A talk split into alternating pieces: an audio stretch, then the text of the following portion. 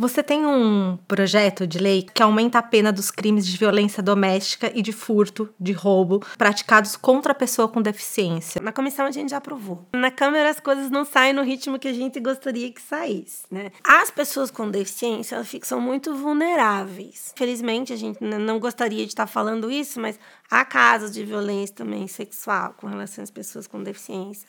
Há casos de todos os tipos de violência. Então, eu propus isso como uma forma de aumentar a pena para a gente poder ver se diminui a violência. Seu marido está no Senado e você está no Congresso. Como que funciona em casa? Vocês conversam sobre esse assunto? As pessoas me veem e olha, a esposa do fulano, esposa do Moro, esposa do Moro. Parece que eu comecei do zero e tô, e tô, e tô tentando mostrar, olha, aqui é Sérgio Moro, aqui é Rosângela casada com muito orgulho, mas é diferente.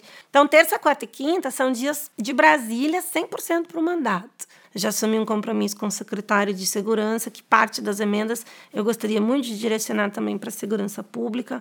E essa questão de estar tá vivendo sob escolta, por ter sido a ameaça de matar, executar meu marido, ou até mais pessoas da minha família, nos colocou numa situação assim. que mais nós podemos fazer para a gente deixar o mundo mais seguro para todo mundo, deixar São Paulo mais seguro?